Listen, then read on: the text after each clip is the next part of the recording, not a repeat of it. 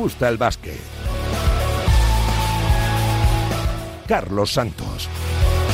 Y con Víctor Palmeiro, haciendo que la próxima hora de radio suene a la perfección. ¿Qué tal? ¿Cómo estáis? Muy buenas. Bienvenidos una semana más a Nos Gusta el básquet. Eh, un eh, baloncesto que nos dejó un clásico hace poquitas fechas. Se lo llevó el eh, Real Madrid con remontada en el último cuarto made in Sergio Yul para sacarle una victoria al Barça en la Euroliga y colarse junto a Olympiacos en los puestos de privilegio. Una competición que vive una semana importante con doble fecha y que puede dejar bastante encarrilada la clasificación para lo bueno y lo malo después de este sprint final de partidos antes de la Copa del Rey. Los cuatro españoles pueden acabar la semana en eh, puestos de honor jugando el playoff tanto Real Madrid, Barcelona, Valencia y Basconia. Y es que la carrera por el playoff está más cara en la Euroliga más igualada de la historia. Como igualada está la CB. El Madrid y el Barça mantienen el pulso en lo alto de la tabla. Basconia y Tenerife les aguantan el envite sacando victorias de mérito y la lucha por la zona baja sigue siendo tremenda. Cierran la tabla el Manresa, el Fuenlabrada y el Betis con tres victorias. Respira un poquito el Zaragoza que suma cinco igual que Granada, pero cuidado con Granada que suma 11 derrotas ah, seguidas y que está en una dinámica realmente mala, tanto de juego como resultados, en una semana donde han llegado muchos ah, fichajes y caras nuevas, empezando por la de Óscar Quintana al banquillo fue labreño, que también ha fichado a un pívot con experiencia en NBA y Euroliga, como Willy Reed, y llegarán más jugadores en los próximos días. En el Betis ha llegado Josh Gray y también eh, Jan Montero, cedido de Gran Canaria, mientras... Eh, que en el eh, conjunto sevillano, bueno, pues también se preparan para apuntalar más la plantilla de cara a lo que viene. En la NBA, en la recta final también del mercado de traspasos, se cierra el próximo día 9 de febrero. La atención se centra ahora en saber que harán franquicias como Dallas Mavericks. Parece que prácticamente toda la plantilla, menos Luka Doncic, en el mercado para intentar mejorar un equipo que el año pasado, no olvidemos, jugó la final de la Conferencia Oeste en una liga que sigue descontando fechas para el récord de LeBron James, un, un LeBron que ha tenido que parar por una pequeña lesión después de ese partido que ha dado que hablar, ese duelo Lakers-Celtics, donde ganaron los eh, Celtics con polémica y donde LeBron terminó con la mano lastimada. Un LeBron que le quedan prácticamente 3-4 noches para batir el récord histórico de Karim Abdul-Jabbar como el máximo anotador de la historia de la liga. Rumores de traspasos también de los españoles. A Billy se le coloca en varios equipos. Parece que Ibaka podría cambiar los backs por los Phoenix Suns en las próximas ah, fechas y que poco a poco Ricky Rubio va sacando la cabeza y volviendo después de una grave lesión que le ha tenido casi 13 meses fuera. En la Leporo Felicidades para estudiantes, celebrando su 75 aniversario, haciéndolo además con un gran partido de los mejores de la temporada ante el Forza Lleida y demostrando que parece que el proyecto de este año está más preparado si cabe para regresar al ACB dos eh, temporadas después. Y ya tenemos también lista de Miguel Méndez, del seleccionador eh, femenino, de cara las eh, ventanas del próximo mes de febrero. Ya estamos eh, clasificadas para ese Eurobásquet. Jugamos en Islandia y en Rumanía, pero una selección que será, como siempre, muy joven, con el debut de jugadoras interesantes como Mariona Ortiz, que a sus 30 años va a cumplir posiblemente su gran sueño como jugadora, que es debutar en la selección en un equipo donde está Cristina Ubiña, donde está María Conde, donde está Raquel Carrera, donde está Maite Cazorla y donde está buena parte del presente y futuro del eh, baloncesto español. Por delante, un programa para hablar de muchas cosas. Enseguida estamos charlando con el nuevo entrenador del eh, Car Plus Fuenlabrada, con Óscar Quintana, que tiene un buen toro por delante para intentar resolver una situación complicada, que a punto estuvo también de sacarla con nota el año pasado en Andorra. También viajaremos hasta el eh, Magariños para hablar con un hombre importante del proyecto colegial, un hombre de cantera, Rubén Domínguez, muchos años ya en el eh, equipo del Ramiro, que ha celebrado este fin de semana el primero de los muchos actos de su 75 aniversario fundacional. Y también conoceremos a Tom Disbe, al mítico, al hijo del mítico Alain Disbe, que nació en eh, Barcelona, que ha declarado recientemente que quiere jugar con la selección española y que intenta abrirse hueco en el baloncesto profesional en Francia además, por supuesto, de analizar todo lo que está pasando en la Euroliga, en la CB y en la NBA. Sin más preámbulos, sin más presentaciones, con el repaso de la actualidad hecho, enseguida estamos hablando con Óscar Quintana, con un fenómeno y un mito del club eh, madrileño. Con Víctor Palmeiro en la parte técnica, bienvenidos una semana más a Nos Gusta el Básquet.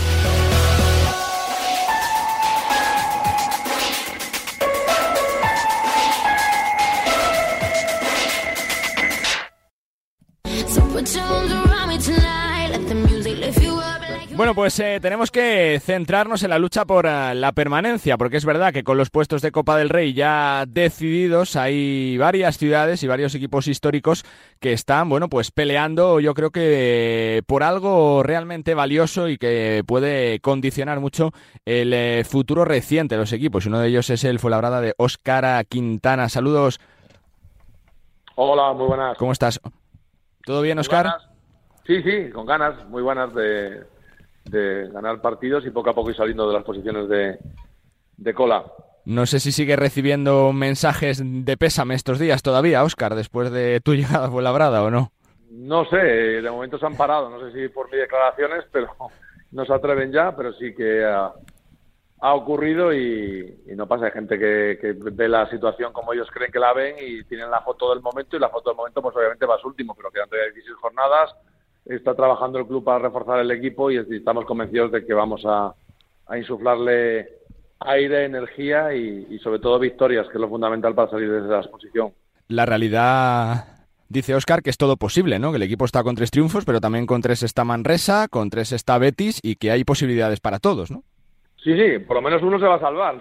Los, Eso es. no, los tres no pueden bajar y puede que alguno más se meta en la pelea, con lo cual ahora nosotros nos tenemos que centrar en nuestro camino en el siguiente partido, en, en, subir el nivel de competición y a partir de ahí ir a por la victoria y, cortar ya cuanto antes el, la hemorragia de derrotas y a partir de ahí pues dando pasitos que nos lleven a, a la isla Endesa 23-24 y, y consigamos la permanencia.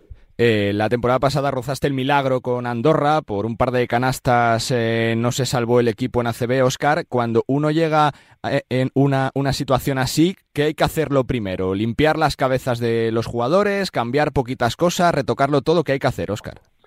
Bueno, eh, simplificar, intentar usar lo que mejor funciona o lo que menos mal funciona, dar menos instrucciones en, en defensa, tener las ideas claras, ser capaces de de apoyarnos unos en otros y a partir de ahí pues eh, ir, recibiendo ese feedback a la hora de trabajar en, en, el, en el entreno en el partido, que es lo más importante para que el jugador acabe creyendo y eso le dé confianza y se vaya desbloqueando y veamos la mejor versión y eso se traduce luego pues en victorias. Eh, lo que se busca, Oscar, es un perfil eh, físico, de que, eh, que, sea duro el jugador en la posición de, de, base, de alero, porque los últimos refuerzos se están viendo que son jugadores tremendamente físicos también, ¿no, Oscar? Bueno, eh, el primero que ha llegado es Willy Red, es un hombre uh -huh. grande, un hombre con experiencia, que ya jugó en la 19-20 de la, de la NBA, pero jugó en Olympiacos el año de la pandemia para entendernos, luego jugó dos temporadas en Budunnos, que era un equipo que aspiraba a ganar la Eurocup, pero que tuvo la mala suerte de de lesionarse en el tendón de Aquiles el febrero pasado del 2022, ya está operado, recuperado y, y es un jugador que estaba a punto de, de, firmar y en otras ligas y al final ha sido venir a Europa a estar con nosotros y ayudarnos en defensa y rebote y lo que le aportan las continuaciones, un hombre grande, 2'11 y ya es un pivot más que tenemos que no, no teníamos y que puede ser muy importante porque el equipo cuando domina rebote y puede correr hace daño a cualquier rival. Siendo una leyenda, Oscar, de Fuenlabrada como eres, eh, ¿sientes que estás ante un reto especial eh, por la necesidad que tiene el club de, mantenerse, por la situación que se está viviendo, por la temporada, por lo complicado que está todo? Absolutamente. O sea, en cualquier otro equipo es un, un reto, challenge, un desafío, como quieras llamarlo, pero aquí hay algo más. Aquí hay personas a las que conoces, a las que tienes cariño, dentro del club, fuera del club con lo cual pues eh, se une todo, la parte profesional y la parte personal y afectiva, con lo cual la responsabilidad es aún mayor si, si cabe y con lo cual pues el, el deseo de no fallar es aún más grande y, queremos estar a, a, a, la altura del reto y conseguirlo porque toda esa gente se lo merece que está detrás de, del club y del equipo. Viendo un poquito la realidad de las cosas, es que es muy difícil, ¿no? Que cada temporada cuesta más, Oscar, siendo un presupuesto bajo, con la calidad de la liga, son 25 años en ACB, que se dice pronto, pero es una situación realmente de las más complicadas para el club de los últimos años por todo, ¿no, Oscar? Sí, pero es la que ha tocado y hay que vivirla y hay que gestionarla e intentar salir de ese agujero en el que estamos, que son los pozos, el, el pozo de la, de la liga abajo en el fondo y, ya habrá momentos para analizarlo, lo que tenemos es vivir el momento, ser absolutamente eh, consecuentes con lo que estamos jugando, intentar cohesionarnos, ser un grupo y como hay una expresión que a mí me encanta, ahora es el momento de ser yunque, de agruparnos, de recibir los golpes, los estamos recibiendo, los tenemos que agrupar.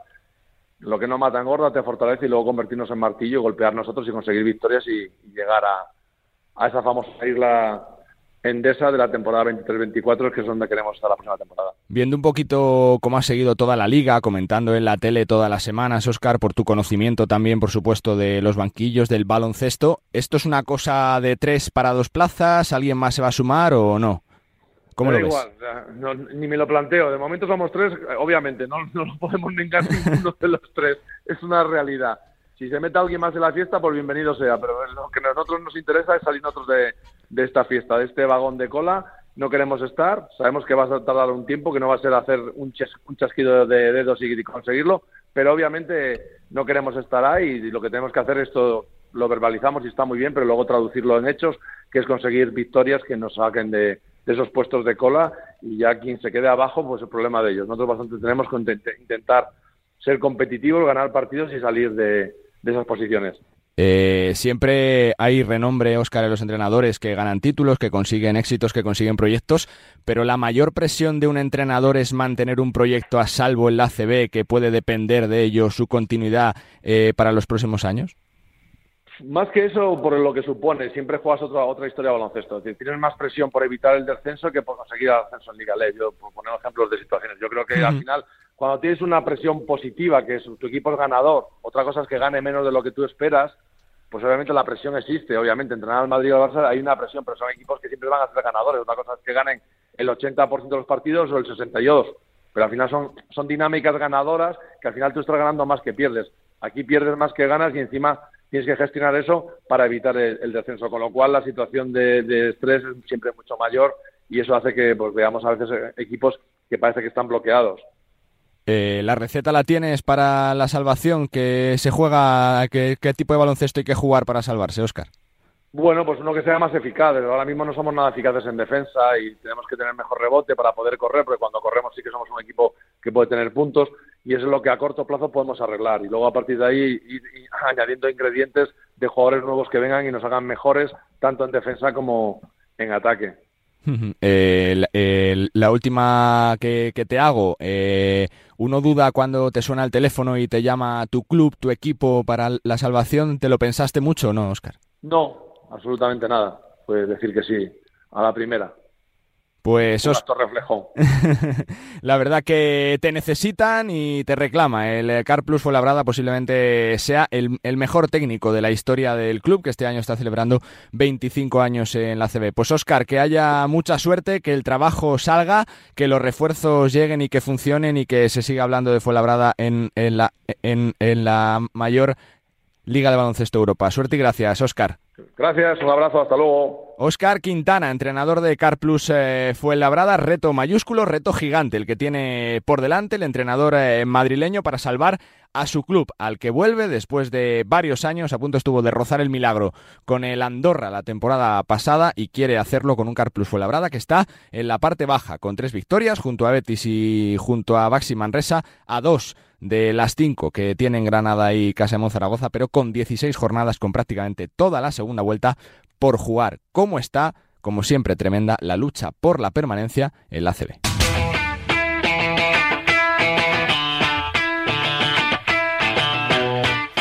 Bueno, pues eh, tiempo para analizar todo lo que está pasando en el eh, mundo del eh, baloncesto y para ello tengo a tres tertulianos de primer nivel. Saludo primero compañero de Radio Marca en Lugo, de Radio Galega, también de Gigantes, Millán Gómez. Saludos Millán, ¿cómo estás? Muy buenas.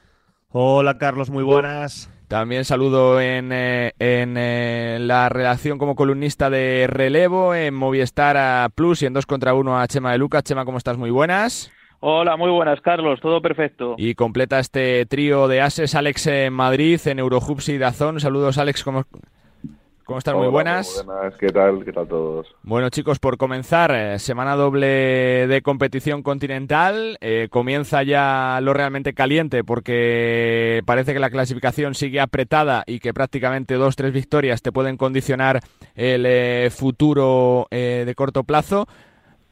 Millán, eh, tu sensación que, te deja esta semana, sobre todo después del clásico, si se pueden sacar conclusiones más allá de un, de un partido que es de liga regular. Bueno, eh, hay una sobredosis de clásicos, ¿no? Ahora que va a haber en fútbol una eh, continuidad de tres partidos de entre Barça y Madrid, pues en baloncesto pensaba yo ayer que estamos muy acostumbrados, ¿no? Porque puede haber durante una temporada incluso hasta eh, voy a hacer ahora mismo el cálculo, pero creo que son 15 eh, partidos, ¿no? Si, si, si, se enfrentan en todas las competiciones eliminatorias de, de, cinco partidos. Creo que fue un partido donde creo que los dos equipos demuestran que todavía están pendientes de evolucionar a nivel táctico. Creo que les falta fluidez tanto en, ataque como en defensa, pero especialmente en, en ataque. En un partido donde, en ese clásico donde el Real Madrid creo que eh, fue capaz de resistirse, de agarrarse al partido, de competir con ese ADN tan típico del Real Madrid en su sección de fútbol como en su sección de baloncesto. Eso sí, con muchas pérdidas por parte de ambos equipos, el Barça 25 pérdidas, el Madrid fue muy superior en la prórroga, eh, el Barça tuvo mucho acierto en el, en el tiro exterior durante, durante el partido y sí varias cuestiones a nivel individual que, destacar, ciertos momentos a nivel de generación de juego ofensivo de, Sergio Rodríguez, que siempre digo que creo que está infrautilizado por parte de, de Chus Mateo y sobre todo destacar pues eh, el poderío de Gaby que seguramente sea el, el mejor tres de Europa o cuando menos uno de los mejores y es un jugador absolutamente capital en este Real Madrid al margen de, del poderío anotador de, de Sergi Yul, que siempre tiene esos momentos, sobre todo en el cuarto cuarto, es un, es un anotador, yo creo que el Madrid tiene que utilizarlo sobre todo como microondas más que como un director de juego, un jugador que independientemente de su rendimiento previo puede llegar momentos del partido donde sea absolutamente brillante, absolutamente decisivo. Lo hemos visto eh, recientemente en muchos eh, momentos, ir más lejos en la, en la Supercopa de la Laguna hace un, año y medio, por ejemplo. Y por supuesto el, nivel excelso de, de Jana Musa desde el inicio de temporada, eh, sintiendo la confianza de Chus Mateo, que creo que lo ha gestionado muy bien desde el primer amistoso. Y por parte del Barça creo que hay que destacar eh, varias cuestiones. Creo que no en el clásico, pero sí en otros partidos, creo que está mostrando muy buen nivel Oscar da Silva a nivel de versatilidad, a nivel de aportar rango de tiro exterior, eh, juego de cara al aro, etcétera. Pero sí es cierto que, me llamaron la atención varias cuestiones de, ese clásico, como es el hecho de que Nicola Provítola pues apenas eh, compitió los minutos decisivos del cuarto cuarto y en la prórroga. De hecho, creo que en la prórroga ni llegó a jugar ni en los últimos minutos del, del cuarto cuarto. Hablo de, de, memoria. Y lo mismo ocurrió con ese intento de remontada frente al, frente al EFES, donde, donde el Barça se agarró a Oscar da Silva y a la dirección de Rocas Jokubaitis, que sí que está mejorando. Vimos un bastante buen nivel de Nico Mirotic en el, en el clásico, también ciertos momentos, sobre todo a nivel de generación de juego de Tomás Satoransky. Y por supuesto la mejora eh, en los últimos tiempos de Jan Vesely, que está lejos del nivel que, aportó cuando fue MVP de la Euroliga, pero aún así un Jan Vesely al 70% es mucho Jan Vesely. Eh, no sé, Chema, si sacas eh, conclusiones más allá de, un simple partido de liga regular, si se puede ver algo para el futuro, ¿no? Más allá de, de las rotaciones, de cómo gestionó la plantilla Chus Mateo, si te parece algo relevante más allá del propio resultado del clásico. Bueno, yo es que al margen de hacer un, análisis como el que ha hecho Millán del propio clásico en concreto, de solo un partido, al final es un partido, no, no me parece que haya que ir más allá, me parece que, eh, bueno, pues los dos equipos compitieron a reones durante el choque y fueron pues dos arreones, uno de Julio y uno de, de Musa, los que acabaron haciendo que el Real Madrid se, llevara el choque. Creo que lo que va a ser determinante por lo que estamos viendo la evolución de Madrid y Barcelona es el nivel al que tienen que estar sus directores de juego de cara a sus aspiraciones. Ya no solo hablo a las aspiraciones nacionales, sino a las aspiraciones eh, continentales. ¿no? Creo que eh, el Barça tenía bastante, podría decir que controlado el partido en la primera mitad, pero luego pues fundido de plomos de nuevo con la entrada de Jokubaitis, luego cuando vuelve Tomás Satoransky tampoco estuvo especialmente bien. Creo que son los directores de juego los que van a marcar la evolución, sobre todo en Europa, del, del Madrid y del Barça, ¿no? Creo que, eh, que van a ser las piezas capitales de ver lo lejos o lo cerca que se van a quedar de ganar la Euroliga eh, los, dos equipos, ¿no? Creo que, bueno, pues lo que decía Millán, eh, no están bien tus bases en la segunda parte, refiriéndome al Barça, y luego la Provítola, que es un desatascador, no aparece por, por la pista, y luego el Madrid, pues bueno, parece que últimamente Sergio Rodríguez está algo mejor, en los, los partidos a nivel de, creación y generación para, para el equipo, pero creo que también necesita que eh, sus directores de juego estén al mejor nivel, porque creo que el resto de las plantillas de los dos equipos están más o menos ensambladas ¿no? y engrasadas.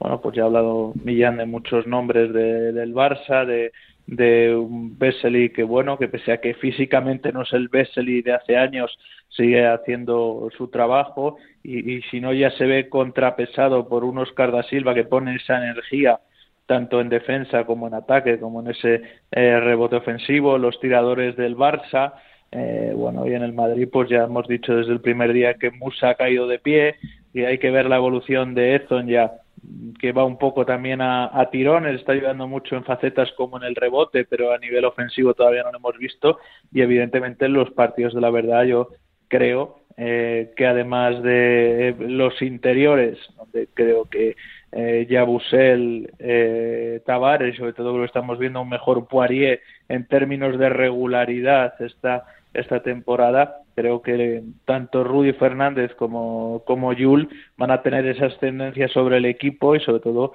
van a estar en esos momentos importantes para ayudar en lo que, lo que haga falta. ¿Tu sensación, Alex, eh, días después de ese partido? Bueno, yo por aportar algo distinto, que ya eh, con todo lo que se ha dicho es complicado, me, centraría.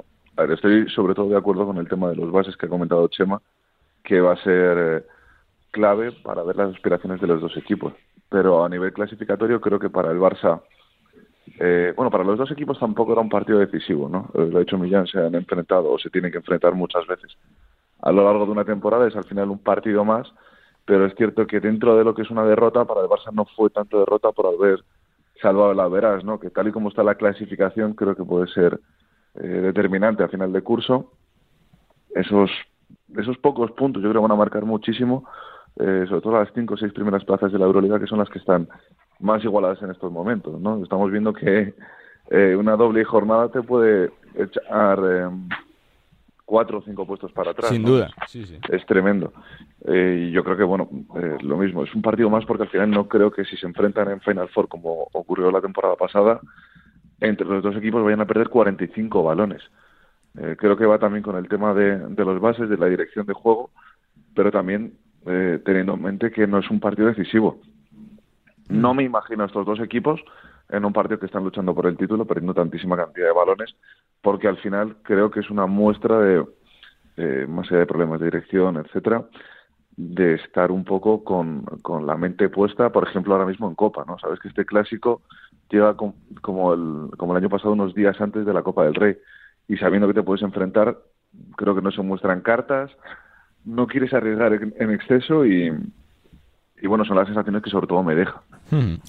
Eh, eh, Chema, eh, por hablar un poquito de, del resto de la competición en general, viendo un poquito la clasificación, no sé qué, qué feeling te da, qué pálpito te da, si vamos a tener eh, prácticamente esta clasificación hasta últimas jornadas, si alguien eh, se va a caer, si puede haber sorpresa en forma de que el EFES, que parece que, se va a meter, no consiga resultados y se pueda quedar fuera, con 10 victorias Partizan, con 10 victorias eh, también de Estrella Roja, con 9 Bayer, con 9 Virtus, ¿cómo lo ves todo? Bueno, pues lo que ya habéis dicho, ¿no? Al final, con las dobles jornadas, un equipo que, que es capaz de coger una racha de dos triunfos o, de dos derrotas, dos triunfos te suben, dos derrotas te bajan, creo que no va a ser o no debería ser tan decisivo el factor cancha, sí, pero el quedar, eh, quiero decir, primero, segundo, tercero, cuarto con un determinado orden porque pues, lo mismo acabas primero segundo y te puedes cruzar pues con un EFES o con un Estrellas Rojas y no con, un campazo ya habilitado para, para jugar y tener que ir a jugar a su cancha dos partidos que te fuercen un quinto y, y meterte en un auténtico berenjenal. O sea que creo que, que, bueno que hay tanta igualdad que cualquiera puede ganar no hemos visto mm, por poner un ejemplo no a Bayern Múnich que parecía que estaba desahuciado con ese inicio de, de temporada, ha ganado dos partidos consecutivos, uno de ellos, sí, se ha puesto con eh, si no recuerdo mal, en, la pista del F. Sí, sí, y claro, y, se sube a nueve y estás a dos triunfos de estar ahí. Claro, Creo que lo importante para estos equipos es mantener la regularidad, la constancia, ¿no? De, de sobre todo de estar en esa zona caliente en la que probablemente hasta cinco jornadas del final no vamos a tener todo eh, muy, muy esclarecido. Yo pensaba que hasta 7, 8 mm, no se iba a aclarar todo, pero cada vez voy reduciendo y acotando porque la cosa no se va no se va aclarando, ¿no? Y creo que esa es la, la realidad de una competición en la que mm, todos son capaces de ganar a todos, que puede pasar cualquier cosa y no creo que vaya a ser, hombre, evidentemente eh, quedar entre los cuatro primeros si es importante, sobre todo por el factor campo, pero el, el teórico orden no lo veo tan tan importante, eh, sí, evidentemente, pues tener esa posibilidad de jugar de jugar en casa los dos primeros partidos en el cruce de playoff. Millán, eh, más Tomás eh, fichaje de Panathinaikos, hasta la próxima semana no va a poder jugar, a ver quién, quién refuerza más antes del final de, mercado en los equipos que están peleando por el playoff. ¿Cuál es tu pálpito? ¿Cuál es tu feeling de, de esta recta final de liga regular? Porque quedan 12, 13 jornadas y, hmm. como decíamos, es que dos, tres triunfos te sacan o te meten. Sí, tal cual, porque repasando estos últimos días la clasificación, tengo la sensación de que el corte ahora mismo en Euroliga, pues digamos que tienen todavía potenciales opciones de playoff a falta de 13 jornadas, pues los 16 primeros, salvo Alba Berlín y Milano, que están con 6, pues desde Asbel con 8 hacia arriba, pues tienen opciones. Está ahí Panathinaikos con esas 8 victorias.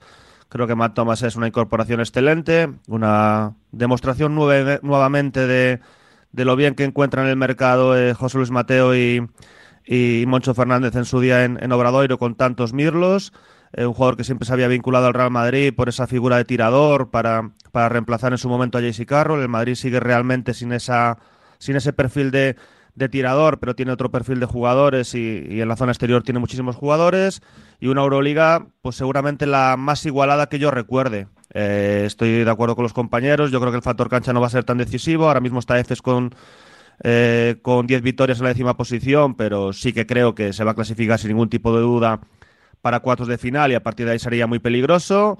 Creo que es muy buena noticia el, nivel que está mostrando Valencia en, muchos partidos. Está ahora teniendo un poco esa regularidad, pero ha conseguido triunfos muy brillantes durante esta temporada, ganando a EFES, por ejemplo, en Estambul o ganando a Olympiacos en, en, en, Atenas o mismamente a EFES en casa y al Barça y creo que es una Euroliga excelente, creo que es la competición más bonita que, que hay y, esta semana con doble jornada pues es un, nuevo disfrute. Y creo que venimos de, de, vivir hace apenas unos días pues seguramente el mejor partido de la temporada, uno de los mejores con ese con esa ese brillantísimo triunfo de, de Vasconia ante, ante, ante Efes, con un Darius Thompson magnífico en la dirección, con un Matt Costello absolutamente superlativo y con un Rocas Giedraitis pues capturando eh, rebotes continuamente, que son jugadores que son debilidades personales mías. Eh, Yo, Millán, perdona que, haga un inciso, animo a todo el mundo, es un ejercicio muy sencillo para hablar mm. de, la, de la igualdad de esta Euroliga, que entren en la web de la Euroliga, que entren en standings, que es la, clasificación, y que vayan a la última columna, que es la de las 10, los últimos, las 10, los últimos 10 partidos, y que vean que casi todos los equipos están o en 5-5 o en 4-6 o en 6-4. Es decir, lo que habla de, lo igualado que está todo, ¿no? Es decir, al margen de, las diferencias que puede haber, ¿no? Entre el eh, primero y el octavo, creo que son tres partidos, eh, pues que solo con ver la evolución de los últimos diez partidos, pues habla mm. de que puede pasar cualquier cosa entre cualquiera de los equipos. Las dinámicas, la importancia de las dinámicas. Hablo de memoria porque no tengo la clasificación delante, pero yo creo recordar que incluso los dos últimos, que son Alba y, Milano, pues a lo mejor de las últimas 10 jornadas más o menos habrán ganado. 4-7 Milán, 2-8 Alba. Pues, pues ahí lo ves. Y, yo creo que Asbel, que es el equipo que todavía sí tuvo con opciones de playoff, digamos, el último en el corte, por así decirlo, por dentro, el corte por dentro. Yo creo que de las últimas 10 jornadas, pues habrá ganado aproximadamente la mitad. Cuatro, sí, sí, sí. Alex, eh, tú que lo sigues más de cerca todas las semanas, eh, ¿qué pálpito te da esta recta final de temporada? ¿El F se va a quedar fuera? ¿Se va a meter? ¿Ves alguien de atrás que pueda llegar con esos equipos con nueve victorias, con la Virtus, eh, Partizan con diez? ¿Cómo lo ves? no? Porque está claro que, la tendencia es que cada semana hay resultados sorprendentes. Yo empiezo a pensar que ya se tienen que caer los de arriba para que los de los que están fuera de playoff peguen un impulso. Yo era de los que decían, eh, como Millán, nada, el F sin problema, pero es que yo el otro día también creía que iba a sacar la victoria contra el Bayern que mencionabais antes. Eh, es que no, no me podía pensar que fueran a perder, creo que también perdieron el partido de ida contra, contra el Bayern. Eh, no, no, no me esperaba, ni mucho menos, eh, que esos partidos solo se vaya a dejar el, el EFES por el camino. Eh, creo que no ha dado la tecla todavía Ataman con el 4, Chris Singleton, eh, que el año pasado parecía, bueno, pudo ser importante en la final y tal, pero eh, no me encajaba demasiado ya en el EFES. Los repescas, no encuentras sitio, eh, estás abusando demasiado de Michic y Clyburn durante toda la temporada, no sé cómo van a llegar a la recta final. Eh, creo que se pueden dar un susto importante y creo que va a depender más de que eh, Zalgiris siga o no siga con este ritmo y que Maccabi a lo mejor te empiece a ganar partidos fuera de casa, cosa que no ha hecho hasta ahora. Pero yo empiezo a ver complicado que, que bueno, creo que se puede dar un buen susto de FES en la recta final de temporada, sobre todo porque creo que hay cinco plazas. Le quedan más. partidos complicados además, ¿no? Por Va el eso, Real Madrid sí. allí la próxima semana, que también es un partido importante, o sea que también tiene, tiene curro. Esta por semana delante, tiene sí. Olympiacos, por ejemplo, sí, también. Eh, creo que, que se pueden dar un susto importante, porque imagínate que te plantas con 11, 13, que ya es un, es un balance negativo, teniendo en cuenta, pues lo decíais, Valencia Basket te está empezando a ganar, los Mm. equipos serbios van hacia arriba. Eh, eh, creo que tienen que andarse con mucho cuidado y ganar ya Sí. si no quiere llegar a las últimas jornadas eh, viéndose obligado. También es cierto que estos equipos, lo vimos el Real Madrid hace un par de temporadas, que llegaba muy necesitado a los últimos partidos y me parece es un partido contra Fenerbahce en Estambul que gana de 20 y pico, Sí, sí. que son capaces de hacerlo, pero creo que tienen que andarse con mucho cuidado, sobre todo porque lo, lo que mencionaba también Chema de eh, que prácticamente es una moneda al aire cualquier partido que juegas en la Euroliga. Sí. Eh, Vasconia, que está dando exhibiciones tremendas, eh, llega al campo de, de los equipos de abajo y pincha. Sí, es, es, sí. eh, creo que es imposible hacer un pronóstico de lo que va a suceder en la Euroliga y creo que al final es lo mejor que nos puede pasar, ¿no? Que la gente luego nos recuerde. Oye, que decíais que va a ganar esto y no, pues, pues Sí, que ojalá. nos saquen, que nos saquen el corte, eso es. Eso es, eso Sí, es. sí, Me encanta que me saquen los colores y es que creo que es la mejor forma para hacerlo. Eh, chicos, por ir de- cerrando temas, eh, Chema, ¿lo ves eh, semanalmente? Comentas varios de los partidos de, de equipos de la zona baja, muchos refuerzos, cambio de entrenador en Fuenlabrada, tres fichajes esta semana en el eh, Betis, la configuración final de la plantilla de Granada, a ver qué pasa también con Manresa, qué sensación te da la parte baja. Los tres que están con tres victorias son los que van a estar hasta el final, la dinámica de Granada puede hacerle tener problemas hasta el final. ¿Qué crees? Bueno, eh, yo creo que los tres equipos, o sea, todo el mundo asume ¿no? que Manresa va a salir en algún momento de, ese grupo de 3-15 de Betis, Carpus Fuenlabrada y Manresa, pero de momento no lo han hecho. Si bien es cierto que acaba de, de comenzar la segunda vuelta, pero creo que el corte está bastante claro, ¿no? Creo que, que del décimo cuarto al décimo octavo, desde Casa de Monzaragoza hasta Carpus Fuenlabrada, son los cinco equipos eh, que se van a que se van a jugar el, el descenso. Además, eh, diría más, ¿no? Esto siempre, los clubes siempre comentan, no, hay que dejar dos abajo, ¿no? Pues todos estarán pensando que a ver cuál de esos um, otros eh, cuatro rivales son capaces de dejar por debajo en la en la clasificación. Bueno, creo que a Covirán Granada las lesiones evidentemente le han condicionado mucho, está en una espiral de derrotas tremenda como el Carpus Fuenlabrada. Eh, creo que sobre todo eh, la duda que tengo es mm, si estos nuevos fichajes, tanto Endoye como como Moore, eh, sobre todo ellos dos, no, no tanto Caicedo, que me genera pocas dudas, si van a ser capaces de adaptarse al ritmo y al estilo de juego que tienen marcado el equipo nazarí, o si el equipo nazarí va a cambiar el estilo de juego por los por los fichajes, porque bueno, pues no está no está siendo fácil, porque al final le, le faltan piezas capitales en el, en el esquema y el estilo de intentar correr, rebotear, correr, ir ir hasta Hmm. ir hasta el final, ¿no? Eh, luego Casa de Monzaragoza sacó un partido importantísimo frente a Betis esta semana en la prórroga, pero fíjate, lo tenía totalmente controlado, lo levantó Betis y tuvo que volver a ganarlo. Creo que al final eh, va a depender mucho de, de los bases y de la producción que puedan tener esos bases para sus para sus compañeros de equipo, para los tiradores como Yesap, sobre todo creo que, en, esta zona baja se acentuó más la necesidad de, tener generadores para, para que los jugadores que ejecutan ejecuten bien. Y bueno y creo que eso le puede pasar algo de factura a casa de Monzaragoza que desde Carlos Alocén pues prácticamente le ha costado mucho encontrar una figura de un base importante. Vamos a ver si Jovic acaba de estar totalmente recuperado y, y le suma. Y vamos a ver si Josh Gray se adapta a Betis porque eh, bueno, pues la sombra de San Evans es muy muy alargada. y luego pues claro de los otros dos equipos el problema para mí para Baxi es que después de reconstruir la plantilla al completo y prácticamente juego interior nuevo eh, jugando dos competiciones no tiene tiempo supongo Pedro Martínez para entrenar lo que quisiera y al final también pues eh, para equipos como estos que no tienen una plantilla tan extensa eh, pues la competición europea al final es un caramelo eh, que bueno que, que, es importante para los jugadores porque es un escaparate pero a nivel club también a veces te penaliza mucho en la competición doméstica. Lo hemos visto recientemente con Burgos y con y con Andorra no los dos están en el Leforo habiendo hecho buenas temporadas en, en, competición europea. Y luego sobre Fuenlabrada pues pues qué decir que hay que ver eh, yo creo que el fichaje de Willy Reed si está sano eh, pues va a ser fundamental porque creo que necesitan un 5 después de la salida de Dusan Ristic y creo que es un nombre con mucha calidad y con experiencia europea y luego necesitan un base y a partir de ahí de, tener otra vez la plantilla completa que no me está dejando malas sensaciones sobre todo en las primeras partes pero que al final la gasolina llega donde llega pues al final al conseguir dos rotaciones más y dos jugadores de calidad vamos a ver si son capaces también de romper esa racha de derrotas seguidas. Tulupa Millán eh, Alex Alex di le, decía a Chema que lo que le viene a Fuenlabrada ahora es eh, Granada, sí, su Zaragoza particular. Eso es. Es tremendo. esto va a ser lo que le va a decidir la temporada, seguramente. Puerta grande o para enfermería directamente. Millán, tu lupa sobre la zona baja.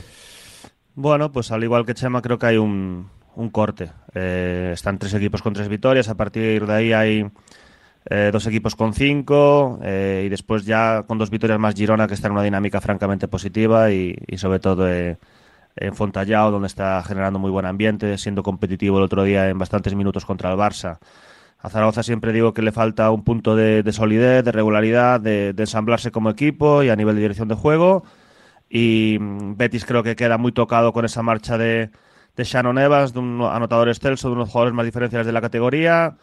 Manresa tuvo muchas bajas en, en verano y, no parece que, que, consigan esa regularidad. El otro día una derrota muy abultada en casa contra, contra el Madrid, pero aún así, pues eh, cuanto más mejore Dani Pérez, pues mejor para los intereses de Manresa y al igual que Chema, pues en el caso de Fuenlabrada es un equipo que, que en muchos momentos de partido a mí me deja buenas sensaciones, eh, con detalles bastante positivos de muchos jugadores y creo que sí que les falta ese punto de dirección de juego, como dice Chema, pero creo que Willy Reed en la posición de 5 les va a dar muchas cuestiones positivas. Un jugador con mucha experiencia, en una experiencia bastante grande incluso en NBA y en Eurocup y, ha demostrado su nivel. Creo que es un movimiento muy muy muy interesante y un equipo que, había ganado 5 de los primeros 7 como es Granada, pues el otro día en Lugo, que además eh, estuvo en el partido evidentemente en directo, eh, yo solo decía a Abel Comersic en la rueda de prensa posterior, yo no recuerdo una cantidad de pérdidas consecutivas en campo propio como tuvo Granada en el, en el segundo cuarto. Eh, fue algo absolutamente eh, inverosímil, por así decirlo, o, cuando menos surrealista y están en una situación, en una dinámica bastante peligrosa. Es cierto que tienen cierto colchón, pero no es suficiente. Y después con, alguna incorporación eh, reciente como, como Josué Ndoye, que, que la sensación, especialmente en directo, solo ha jugado dos partidos, pero... Exacto. Eh, a nivel físico, a nivel de, de, de, reacciones, de, reflejos, de desplazamiento lateral, etcétera, la verdad es que dio una sensación bastante bastante preocupante y, a nivel de irregularidad, pues, por ejemplo, un jugador que tiene que ser importante como Alex Renfro, la situación de Prince Ali, que les había dado muy buenos partidos al inicio de temporada, pues también es, llamativa. Eh, y, y bueno, y tengo la sensación, tal y como está ahora mismo el, la clasificación, yo que no soy muy amigo de, de hacer cálculos, de hacer cuentas, de, de, cuentas de la lechera, etcétera. Por ejemplo, para, para mis intereses, por así decirlo, entre con Brogan y Obradoiro, que ambos están con nueve victorias, la percepción hoy día con seis de margen sobre el descenso, con ya una jornada jugada en la segunda vuelta. ¿De verdad estás pensando en la permanencia todavía, Millán? No, no, no, pero me ah. refiero que me refiero que haciendo el cálculo, teniendo seis victorias sobre el descenso eh, y quedan 16 eh, jornadas porque se ha jugado una de la segunda vuelta, yo creo que, la permanencia hoy día podría estar en 10, 11 victorias, creo, creo, por el cálculo, por la proyección. No, no, pero no estoy pensando ni en, en la permanencia de, de Brogan y de Obradoiro y, de hecho, bueno, creo que Obradoiro con la plantilla que hizo en, en, verano y con la incorporación hace nueve partidos de, de Cassius Robertson, pese a que el otro día no estuvo nada acertado en Gran Canaria, pues creo que es un equipo para, para clasificarse para, para Europa. Cierra, Alex. Bueno, yo creo que al final va a ser encajar las, las piezas, ¿no? Creo que sí que sacaría el grupo seguramente a, a Zaragoza, que es el que el que ha mantenido un quizás una plantilla más constante durante toda la temporada, que no ha perdido quizás, bueno, es cierto que no tiene a lo mejor una estrella tan evidente como tenía Betis, pero es cierto que va a ser encajar las piezas y, y creo que, que es el gran problema que al final se meten los equipos de abajo, que ven que no dan con la tecla, que ven que no funciona, que siguen cambiando muchos jugadores y al final eh, no sé si tanto cambio beneficia al equipo. Es cierto que eh, por ejemplo, Granada ha sufrido lesiones muy importantes y está en una mala dinámica, pero pero tiene un, ahora mismo un margen de, dos victorias. No sé si va a ser suficiente, la verdad, para, para salvarse de ese grupo. Eh, lo que te digo, Carlos, yo creo que el que más rápido consiga hacer un equipo de verdad eh, va a ser el que va a tener más papeletas. La verdad para salvarse, para salvarse. Para salvarse, sí, eso es. La verdad que está, como siempre, va a estar hasta la última jornada, como el año pasado con ese duelo entre Betis y Andorra, por ver quién se salva. Señores, que es un placer, muchas gracias, que disfrutaremos mucho tanto esta semana como en los próximos días. Fuerte abrazo a todos. Simplemente un complemento, eh, que, tengo aquí un folio en blanco y entonces eh, fui, fui contando. Eh, son 16 posibles clásicos cada temporada, no 15, 16. Caramba, 16, pues ya son, ¿eh? Ya son siempre y cuando se enfrentasen en la final de Copa, en, bueno, en Copa del Rey, en este caso en semifinales, lógicamente la final de Supercopa, los dos partidos de Liga Regular de ACB, los dos de Euroliga y cinco posibles en una eliminatoria de, de playoff de ACB y cinco posibles en cuartos de final de, Euroliga. casi nada. Que es un placer, chicos. Gracias a todos. El placer es mío. Un abrazo a los tres. Millán Gómez desde Radio Marca Radio Galega y Gigantes del Básquet, también desde eh, FEP, desde las retransmisiones de FEP, Alex Madrid desde Eurohoops y desde Dazón y Chema de Lucas, como siempre, desde Movistar Plus, desde, desde 2 contra 1 y desde las eh, columnas de opinión en relevo. Tiempo de análisis, tiempo de opinión en este Nos gusta el básquet.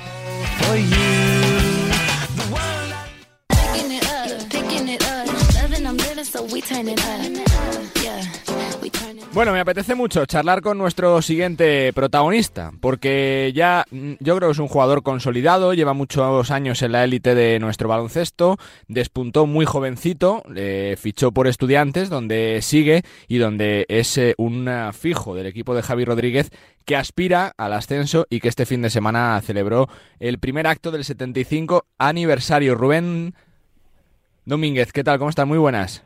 Muy buenas, muy buenas tardes. Bueno, es siempre algo chulo, ¿no? Poder ser parte de algo tan grande como, como la historia de estudiantes, ¿no, Rubén? Sí, totalmente. Ya, bueno, el año pasado fue mi primer año como jugador oficialmente del primer equipo y ya era un, era un honor, por supuesto, y, a día de hoy que soy más partícipe, como bien has dicho, pues igualmente eh, lo vivo como, como si, como, como el año pasado, que era un año muy muy especial ya que era hmm. el primer año segunda y queríamos ese, ese retorno.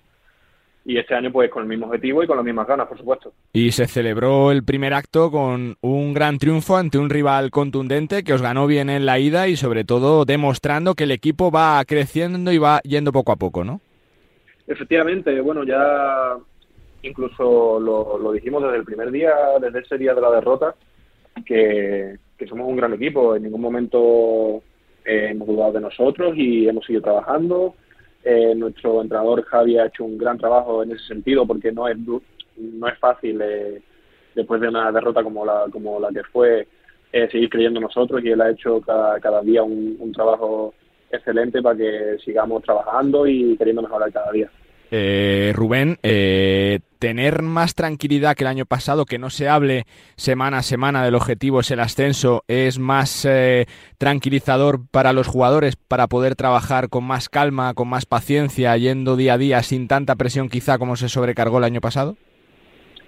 Bueno, eh, quizás sí que ayuda un poco el ambiente que hay este año con, con respecto al que había el año pasado, ¿no? Yo personalmente que viví en los dos ámbitos, pues sí que se nota. Es un poco más llevadero, por así decirlo, eh, pero ya te digo, el objetivo es, es el mismo, simplemente, eh, pues bueno, tenemos más presente el día a día, el ganar partido a partido, ahora tenemos Orense, en fin, eh, vamos partido a partido, no pensamos, en, no pensamos más allá. Ya conocéis la categoría, Rubén, que tiene sus particularidades, su dificultad eh, diaria, que encima sube por aquello de, de, los ascensos, de las plantillas, de los eh, descensos de esta temporada. Eh, ¿Sentís que habéis superado ya ese peaje de la temporada pasada de adaptarse a la liga eh, con distintos viajes, con otras condiciones, con otros pabellones, que estáis más preparados para jugar? Sí, yo creo que sí. Además, eh, todos los jugadores, te diría yo, sí, todos tienen ya experiencia en la liga. Uh -huh. eh, así que eso se nota, por supuesto. Y, y, ya cuando vamos, por ejemplo, a este campo ahora Orense, sabemos a lo Sí, que vamos, que no, claro. no es un paseo. Y que van a Guipúzcoa en su campo y le ganan, que no lo ha ganado allí cualquier equipo. En fin, eh, cada, cada partido tiene su, tiene su truco, tiene su dificultad y, y ninguno es más fácil que otro. De hecho, el partido este último antes de, de Lleida, eh, Juaristi, eh, el partido anterior le ganaron a Lleida, o sea, no quieren decir que sea un mal equipo para nada, o sea, que, que cada equipo tiene su, como te digo, tiene su truco y su dificultad. Eh, Rubén, por lo que conoces ya la categoría, queda mucha temporada todavía, queda casi toda la segunda vuelta. ¿Quién te parece el rival más duro o quién te parece el gran favorito para subir, ¿no? Porque está claro que todos veíamos Andorra y Burgos eh, cuando comenzó la temporada. Parece que le está costando más a Burgos, que está Palencia por ahí arriba, que está Estudiantes, que está Andorra, que está también Lleida. ¿Quién te, quién te parece el más fuerte? Eh, bueno, eh, es una pregunta difícil porque Palencia no se esperaba tanto, entre comillas. Así que se, se, sabía que son un gran equipo, ¿no? Tienen jugadores muy buenos. Sí, jugó pero... Final Four también el año pasado, sí, sí. Sí, por supuesto, por supuesto, pero eh, han dado esa sorpresa de, de, ser muy, muy sólidos y un gran equipo. Es muy difícil contra ellos, la verdad, son muy serios y... Pero claro, también está Andorra que tiene eh, pues unos grandes jugadores y tienen también un gran entrenador, un gran grupo. Eh, de todos modos pienso y, y, y lo, lo, voy a pensar hasta que hasta que se demuestre lo contrario que hasta que termine la liga. De hecho que, que nosotros somos el, el, mejor equipo por cómo estamos trabajando mm. y, y, que es lo, es lo, que queremos y es a lo que a lo que estamos. Y bien se ha visto que que después de esa primera jornada que, que nos dieron pues mm, por decirlo así un baño allí en Lleida hemos seguido mejorando y somos mucho mejor equipo a día de hoy, incluso que nos faltan dos de nuestros mejores jugadores y mm, con cierto. incorporaciones y tal. O sea, para mí nosotros somos los favoritos y los dos rivales, porque no puedo elegir uno más duro, son Palencia y, Andorra. Una de las fotos del fin de semana ha sido la de Alderete con la imagen, con la camiseta de Carlos Jiménez antes del partido del domingo. Rubén, supongo que, estando allí donde el Magariños día a día, entrenando con tantos niños, con, con tanta historia de, del pabellón, ver a Pancho Hassen, que ha sido tanto en estudiantes todos los días, uno se impregna ¿no? rápidamente de la filosofía colegial para alguien también que es, eh, que es tan joven como tú, ¿no? Sí, bueno, yo, yo ya tengo la suerte de, de, de, tenerle cariño al club porque llevo ya aquí unos años y, y, en fin, se le coge cariño al final con el tiempo, pero se demuestra también en jugadores que mm, llegan desde hace poco y, por ejemplo, en los partidos, si los ves, ves la pasión que tiene, sí. por ejemplo, Yaguara, Jorgensen, tiene esa pasión con, con la afición. Yo creo que eso se nota y se siente en el ambiente. Eh, te quiero preguntar un poquito por ti, Rubén. Vienes eh, de un verano brutal, campeón de Europa sub-20, con una generación yo creo que va a dar mu mucho que hablar. Eh, se ve que, que, sale otra vez de la cueva el baloncesto, ¿no? Que se vuelve a apostar otra vez por la gente joven, que se confía en vosotros, que hay nivel, que se demuestra con los éxitos que conseguís y que se os tiene en cuenta, ¿no, Rubén? Sí, la verdad es que es, mm, sí, es una alegría, por, supuesto personalmente y también por compañeros que he tenido en esta misma selección de la que hablas. Eh, en fin, Caicedo, por ejemplo, está teniendo sus minutos ahora en, Granada. Hay jugadores jóvenes como Miguel Malik, que está teniendo también sus minutos. En fin, es a mí me, me gusta personalmente ver, esto y que, y que rendimos y que estamos dando pues lo que, lo que se espera de nosotros. Es una alegría. ¿Por qué sois tan competitivos siempre los españoles, Rubén, desde pequeñitos, desde cuna? Es que se vea la selección que se vea, qué equipo que se vea, oye, que siempre compite hasta el final, ¿eh? Ya, pues, a ver, yo te hablo de mí, por ejemplo, no sé, no, no sé por qué los españoles en general, pero eh, yo, por ejemplo, salí de casa muy pequeño y no sé si eso me genera algún tipo de, no sé, de ser muy resiliente y y, ganarme lo, que quiero y yo, yo creo que como ese instinto de, supervivencia ¿no? que he desarrollado al estar solo tan, a tan temprana edad, yo personalmente creo que es lo que, es lo que me ha ayudado eh, a lo largo de, mi trayectoria. Sería chulísimo salir en la foto del ascenso de estudiantes, ¿no, Rubén? Para todos, para ti, para Héctor, para sobre todo la gente formada en la casa, como vosotros. Pues sí, sí, sí, es un sueño y, y lo, lo, sería y por supuesto que lo vamos a hacer realidad y todos queremos formar parte de, esa historia del estudiante. La última que te hago, Rubén. Eh, se habla mucho de ti desde muy pequeñito. La gente que sigue más el baloncesto de, base y también eh, de Madrid en los últimos años habla mucho de Rubén Domínguez. ¿Eso a veces hace que se pierda un poquito la realidad del día a día, que, tengas que parar, frenar y, y, pensar en que hay que trabajar, currárselo para, para triunfar o no?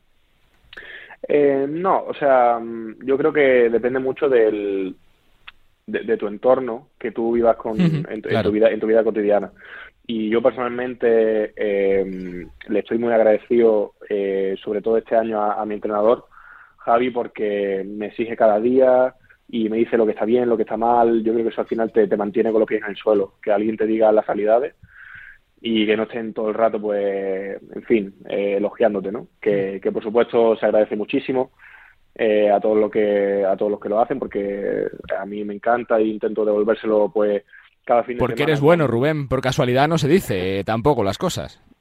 Ya, bueno, sí, sí. La verdad es que se agradece y nada, yo intento devolverlo, pues, siempre que me piden cualquier cosa y siempre también con mi esfuerzo en los fines de semana. En fin, se, se agradece mucho, pero también eh, lo que te digo, no, a mí no me, creo que no me afecta negativamente. Creo que soy una persona que, que, sabe lo que es la, realidad y sabe distinguir, pues, en lo que es un buen momento, un mal momento, eh, momentos normales, en fin, hay que, hay que saber eh, dónde estás en cada momento.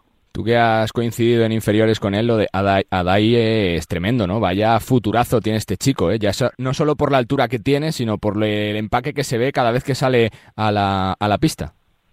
Sí, tiene talento, la verdad. Es bueno, ya, ya no solo como dices la, la, naturaleza que tiene, sino que, se le ve un chico con, con mucha actitud y, con muchas ganas de, llegar a donde puede llegar y seguro que llega.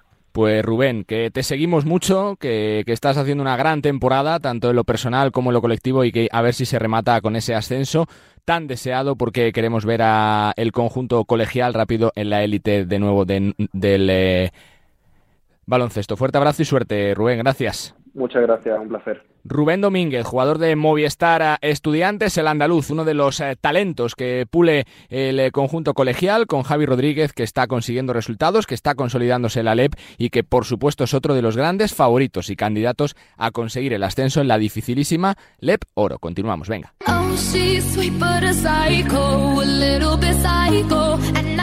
bueno, y tengo cita también eh, con el profe Antonio Sánchez de Movistar Plus, porque hay que hablar y mucho de la NBA. Ya conocemos los quintetos del All-Star, se ha liado parda en el gran clásico de la NBA y sigue pasando muchas cosas en los últimos días de mercado. Saludos, Antonio, ¿cómo estás? Muy buenas. ¿Qué tal? Muy buenas, Charlie. No hay tiempo para aburrirse en estas últimas semanas. No, no, la verdad que no. Eh, lo bueno de la NBA es que cada día hay una historia, cada día hay un, partido que apetece, eh, algún rumor de, traspaso, alguno que se hace realidad, aunque, mm, bueno, de momento poquitos mm, que se hayan cerrado y a la espera de que llegue el parón del All-Star y la fiesta que, supone. Eh, lo que no para es las exhibiciones ¿no? de, los más grandes. Doncic, ante Antetokounmpo, Jokic, peleando los tres por ver quién es el mejor de la liga esta temporada. Sí, eh, siempre digo lo mismo, que son, para mí creo que junto con Embiid, que está ah, no te digo ninguneado, pero es que que no entre un tipo como Embiid, ¿no? En, el, en, los quintetos titulares, que se quede fuera, bueno, seguramente es que a lo mejor todos no caben, ¿no? Pero, pero seguramente habría que buscar una fórmula para que alguien con esos números y bien viendo cómo está Filadelfia pudiera estar ahí entre los 10 mejores. Pero bueno, pero sí que es verdad que lo de los números de Jokic y Anteto es el pan nuestro de cada día. La gran ventaja que tienen Jokic y Anteto, y no quiero barrer un poquito para casa por el pasado de que ha estado en nuestra, nuestra liga CD, Luca Doncic, es lo bien, bien acompañados o, mejor acompañados que están Jokic y, y Anteto en sus equipos y la soledad terrible de, de Luca Doncic después sobre todo de la lesión de Christian Wood que era el otro que aportaba más cositas, aportaba puntos, pero pero es que os rodean bien a, a Luca o va a llegar con la lengua fuera a, final de la temporada regular. que, creo que tiene peor equipo que, la campaña pasada. se fue Jalen Branson, en su momento también se fue por Zingis, ha llegado Christian Wood, que es un hombre que ayuda, como digo, que, que, anota, que rebotea, pero no es tampoco un all-star ni un, jugador que pueda llevar a este equipo a cotas mayores. Claro, es que el año pasado fueron eh, finalistas de, división, de conferencia. Entonces, mm, igualar siquiera, no te digo superarlo, como dice José mm.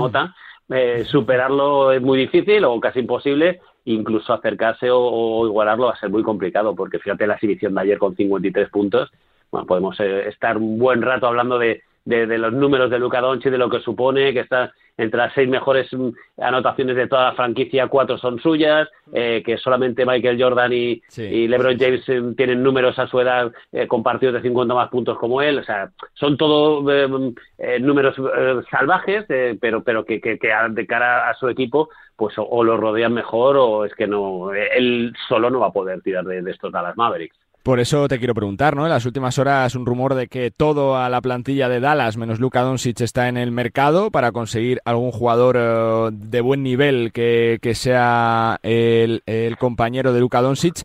¿Qué pálpito te da el mercado en estos últimos días? Se cierra, creo, el día 9. Eh, ¿Se van a hacer grandes movimientos?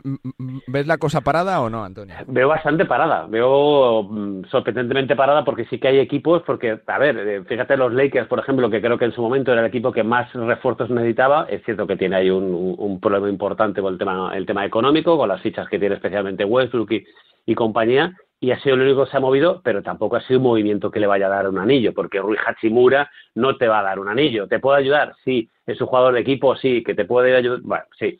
Pero, pero bueno, eh, y seguramente con la vuelta de el mejor fichaje o el mejor, el mejor refuerzo que pueda tener los Lakers pueda ser la recuperación de Anthony Davis, ah. porque realmente tampoco está muy lejos de puestos de, de play-in, incluso de playoff, porque lo del este es de traca, el, el atasco que hay en la clasificación y con Doncic pues es un poco lo mismo, que todos los jugadores pueden estar en, oferta para poder ser traspasados. Pues mira, te diría que a lo mejor menos Finn Smith, que a mí es un jugador que me encanta, un jugador pegamento que te ayuda un poquito para, para todo, pues seguramente los demás podrían estar. Eh, eh, el problema es qué ofreces y qué te van a dar a cambio. Porque mm, no es fácil encontrar, por ejemplo, el, mm, eh, casi por fin parece que va a encontrar acomodo ahí en, en Phoenix y parece que, salen ganando los, los, eh, los Suns claramente, ¿no? Esa, en esa, bueno, claramente, todo depende del rendimiento, ¿no? Porque dan, creo que bastantes, eh, bastantes cosas, pero bueno, nunca, nunca sabes, ¿no? Todo es bueno y malo en función de los resultados, ¿no? Eh, los, los traspasos son buenos o malos en función de cómo rindan los jugadores y eso está claro. Pero por Doncic, evidentemente, necesitas, es que se ha ido, como te comentaba anteriormente, creo que debilitando la, la plantilla, el roster de los, de los maps, y o rodeas con, con uno o dos jugadores te diría un All-Star y un jugador de entre los 25, 30 mejores para poder ayudar a Luca Doncic, pero el problema es que lo que ofreces en Dallas ahora mismo es muy difícil el, el, poder saldo. dar de saldo, dar cuatro o cinco jugadores a cambio de uno. Bueno, es, es bastante complejo el, el, futuro que tiene a corto plazo la, la, franquicia tejana. Rumor fuerte, lo has comentado, lo de Ibaka, Antonio, eh, sale ganando saliendo de, de, Milwaukee, porque es verdad que es una franquicia candidata a ser campeona, pero eh, eh, con un papel residual en los últimos meses dentro de la franquicia, se iría a Phoenix, ¿cómo lo ves si se produce ese traspaso?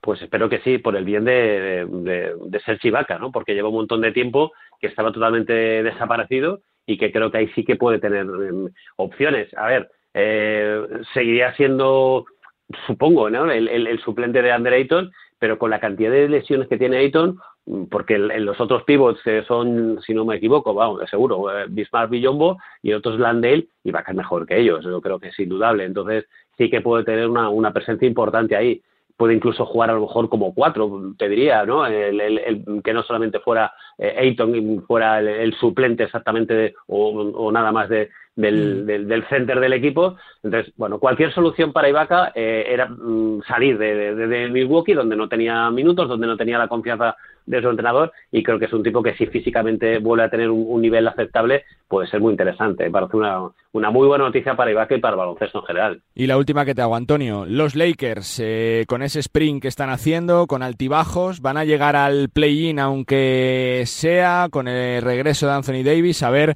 cuando se le pase el cabreo eh, a, a LeBron, LeBron con los problemas físicos también que está teniendo. ¿Qué crees? Bueno, yo creo que yo creo que se van a meter. Eh, fíjate, te diría que incluso no solamente en play, sino incluso en playoff. Que eh, bueno, tengo la, la, clasificación aquí delante. Pongo un ejemplo para que la gente lo sepa. Desde la cuarta plaza que tienen los Clippers, o sea, están en medio justo de, de los de los playoffs en una buena posición, hasta la posición de los Lakers, uh -huh. ¿vale? Hay solo cuatro partidos y los Lakers son los terceros por la cola. O sea, entre medias hay un porrón de equipos, sí, sí. tres partidos en la NBA no es nada y con el, el, el, refuerzo de Anthony Davis, creo que como te digo, Hachimura puede ayudar a algo, sí. eh, Westbrook, bueno, es lo que es, pero creo que, que, pues mira, anoche fue, creo que se metió entre los 10 mejores asistentes de todos los tiempos, no es moco de pavo tampoco, pero está claro que sobre todo el, el termómetro siempre es Lebron y, y, y, que parece mentira que tengo 38 tacos porque sigue haciendo unos números tremendos. Entonces yo creo que con la vuelta de Anthony Davis el equipo no solamente se va a meter en playoffs, sino yo que te diría incluso que se va a meter en playoffs, pasa algo parecido como los Warriors, que están ahí, que sí, que no, que sí, que no, pero con la plantilla que tienen, bueno, pues tienen margen de sobra como para encargar triunfos eh, suficientes como para meterse entre los entre los seis mejores, que, que, es lo que da derecho a jugar al playoff y no jugar en esa mm, ruleta rusa que, que, que son los play Así que yo creo que tanto Lakers como, como los eh, actuales campeones Warriors van, van a estar ahí. Tiene pinta de que habrá que volver a llamar a nuestro Antonio Sánchez la semana que viene para valorar el récord de LeBron, que está a punto de caer y que si todo ahí, sale sí. bien, que si todo sale bien, pues tiene pinta de que antes de, del parón seguro que se produce. Lo contamos todo, Antonio, te, te seguimos cada noche. Gracias. Perfecto, un abrazo, Charlie, muchas gracias a ti. Antonio Sánchez, desde la redacción de Movistar Plus, cada noche, pendiente de la mejor liga del mundo, de la NBA, también tiene su rinconcito, su hueco aquí en Nos Gusta el Básquet. Venga. Me apetece irme hasta Francia, porque hay un jugador de la Alsace Alliance eh, que seguro que, que, el apellido os va a sonar. Se llama Tom y se apellida Disbé, como el mítico exjugador de Real Madrid, de Barcelona, de la selección francesa, y que ahora se abre hueco en eh, la liga francesa. Tom, ¿qué tal? ¿Cómo estás? Muy buenas. Hola, buenas, muy bien, gracias. Gracias por atenderme y aquí en Francia jugando y intentando hacerlo lo mejor posible y ayudando a mi equipo.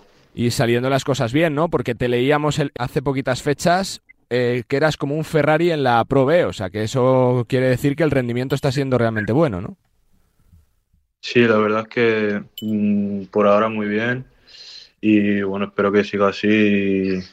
El equipo me ha estado ayudando mucho, la verdad. Y nada, pues de momento por el buen camino y así. Eh, parece que tienes como la maleta hecha, ¿no, Tom? Que en los últimos años te han pasado muchas cosas y todas muy rápidas, ¿no? De cuando sales del Barça te vas a Lituania, después a Australia, el draft de la G-League, eh, eh, jugar ahora en Francia. Va todo muy rápido, ¿no?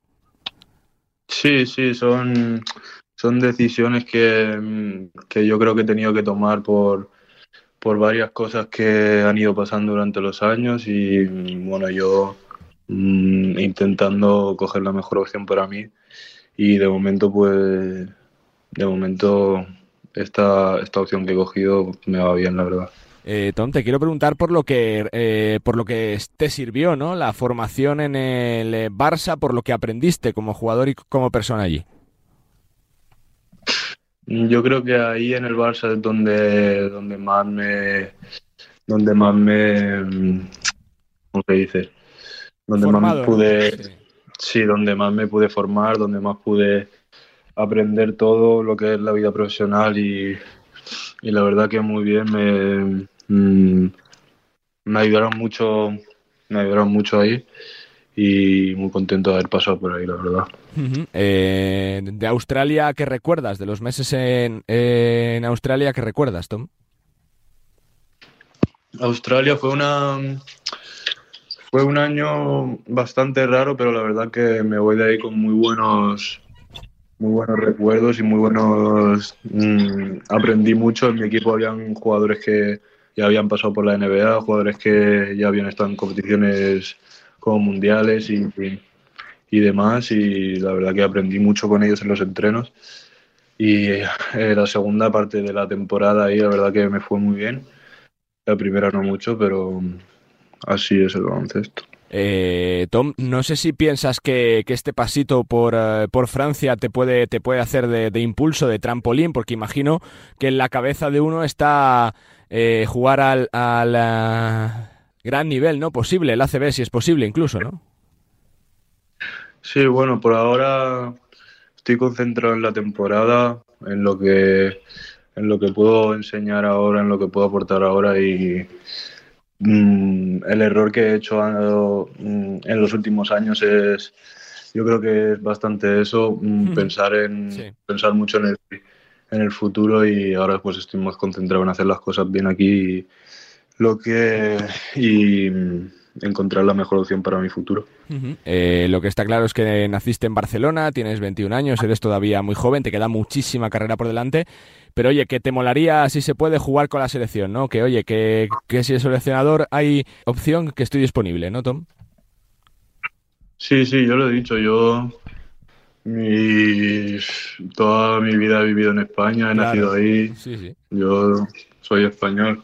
Entonces, pues sí, para mí es algo que yo he decidido y la verdad que sí, muy, muy contento por, por haber tomado esa decisión, la verdad. Eh, te quiero preguntar desde fuera un poquito por lo que hace una persona como tú cuando ve que su padre es un referente en el básquet. Eh, ¿Sientes un poquito más de depresión por aquello de tener que responder eh, por el apellido? ¿Qué te dice tu padre? ¿Qué consejos te da, Tom? No, la verdad que yo no. Yo intento crear mi propio camino. sí. Y mm, hacer no una carrera referente a alguien, sino la carrera, la mejor carrera que yo puedo hacer. Y, la verdad que sí me ayuda mucho porque me puede dar muchos consejos que él ha vivido y no hacer, pues prevenir algunos errores que se pueden hacer y la verdad que va muy bien. Pero sí, yo soy yo y ya está. Eh, Tom, para los que no te conocemos tanto, ¿en quién te fijas como jugador? ¿Quién es tu referente de juego, modelo? ¿Quién te fijas? Mm, mi jugador, ahora mismo la verdad que mm, ya soy más mayor, ya no tengo jugador favorito, ¿sabes? Pero eh, cuando creciendo, por ejemplo, cuando estaba en el Barça, era mucho Carmelo Anthony y Demar de Rosan. Sí. Carmelo Anthony de Mar de Rosa eran mis jugadores favoritos y la verdad que me fijo mucho en su juego para, para poderlo pasar al mío. Eh, em, viendo un poquito fotos de tu trayectoria, Tom, eh, jugaste el eh, Next Generation Tournament del año 2018 con un tal Garuba, que ahora está en la NBA, con Ziga Samar. No sé qué recuerdas de esos años, si mantienes contacto con ellos, si son también referentes para ti de, de lo que podría ser tu futuro como jugador. Sí, sí, la verdad que, he mantenido mucho el contacto con, todos los jugadores que he ido conociendo de, mi nivel, del nivel europeo de, mi edad cuando estaba en el Barça y la verdad que nos ayudamos todos mutuamente y nos apoyamos mucho, para la gente joven que piensa cuando veis a jugadores como Luka Doncic. Eh, vaya pasada, ¿no? Te lo pregunto porque también eh, se habló mucho durante mucho tiempo en el Real Madrid de que era una presión eh, extra para los jugadores, se les comparaba rápido con Luka Doncic, pero jugadores así salen realmente pocos, ¿no? Uno cada, cada 20, 30 años, Tom. Sí, la verdad que ese jugador, pues, pues sí, es una, es una pasada, la verdad. Pero bueno, yo no, no, como he dicho, prefiero intentar crear mi propio camino y intentar trabajar yo, no fijarme mucho en, en las cosas que, que, pasan alrededor, pero sí, la verdad es que mm, jugadores así en Europa cada vez hay más, la verdad. Sí, sí, cada vez yo creo que, que, se está se está mejorando mucho el juego europeo, pero sí, la verdad es que Voy terminando, Tom, que me quedan uh, tres preguntas. Eh, ¿Sigues mucho la ACB? ¿Sigues mucho el baloncesto español allí en Francia? ¿Este Barça qué te parece con, eh, con Saras? ¿Te gusta? Eh, pues la verdad es que lo que sigo yo son a, a mis amigos que, Sí. que juegan en la ACB.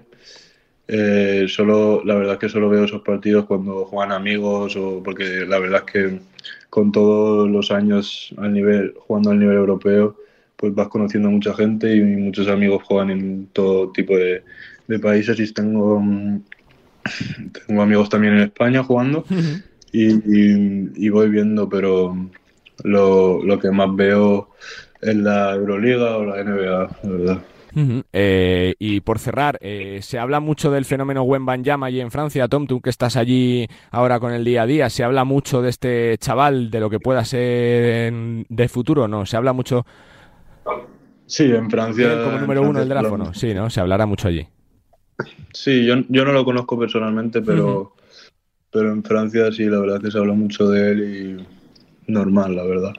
Sí, es un eh, jugadorazo. Pues Tom, que me ha encantado conocerte, que felicidades por la temporada y por el inicio de, de año que estás haciendo y sobre todo que haya suerte y que dentro de poquito te podamos ver en un super conjunto del básquet continental. Suerte y gracias, Tom.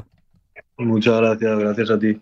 Tom Disbe, jugador eh, eh, nacido en España, el hijo del mítico Alain, nacido en Barcelona, formado en la cantera de Lucentum Alicante, también eh, con pasado en el Barça y que bueno, pues desde 2019 ha pasado por Australia, ha pasado por Lituania, por la G-League y que ahora está en la Pro B francesa, en el equipo de Alsacia, jugando realmente bien y un hombre con un futuro tremendo que busca también su sitio en el baloncesto continental y que ya habéis oído, se apunta si hay hueco, por supuesto, a jugar con la selección española, el país en el que ha nacido y, por supuesto, del que se siente. Tom Disbe, protagonista aquí en Nos Gusta el Básquet. Venga. Pues las palabras de Tom Disbe ponen punto y final a este nuevo capítulo de Nos gusta el básquet. Poco a poco se va aproximando una de las grandes citas del calendario, como es la Copa del Rey de Badalona, para la que ya resta muy poquitos días y que por supuesto viviremos tanto la previa como el durante como el post eh, en esta sintonía, en la de Radio Marca, que es también la radio del básquet. Y la próxima semana se presenta en Madrid el Campeonato del Mundo Sub-19 que tendrá lugar en categoría femenina en Torrejón y Alcalá de Henares el próximo mes de junio, en una oportunidad de oro para disfrutar de las mejores jugadoras jóvenes que hay en el mundo, que son unas cuantas, así que también otra cita bonita dentro de los actos del calendario de la federación. Y una semana doble de Euroliga que seguro que nos va a dar a muchas cosas para sacar conclusiones a partir de la próxima semana. Empieza a apretar el calendario, empiezan a agotarse las fechas y todos los equipos tienen muchas cosas por pelear. Ha sido un placer. Nosotros, como siempre, nos escuchamos la semana que viene. Disfruten de la radio, disfruten de la vida y disfruten del básquet. Adiós.